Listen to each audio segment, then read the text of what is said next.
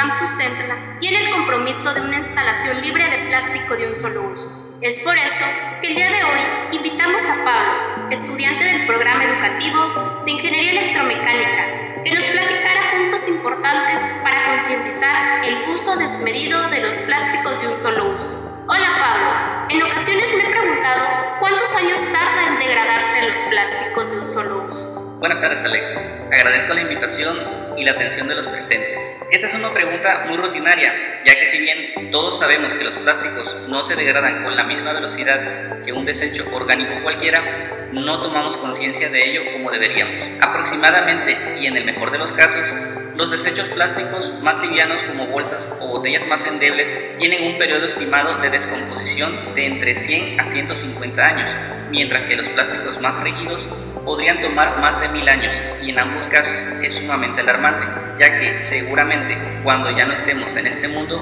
nuestra basura vamos a seguir aquí. ¡Wow, Pablo! Entonces, ¿cómo repercute esto en el ambiente? Cuéntanos. El principal problema que esto presenta es que todos los desechos que producimos eventualmente llegan a los ríos, a los arroyos y por consiguiente al mar, que son donde mayor impacto generan. Esto debido a que el suelo reseca y sumado a las corrientes que los impactan contra las costas y calles rocosos, los convierten en microplásticos, en esencia son partículas cercanas a los 5 milímetros de diámetro. Estas partículas, sumadas a los desechos que no son molidos por esta acción, terminan formando islas de desechos que generan una especie de sombrilla en el agua. Todos tenemos la idea de que los árboles son los principales productores del oxígeno existente, pero esto no es del todo cierto.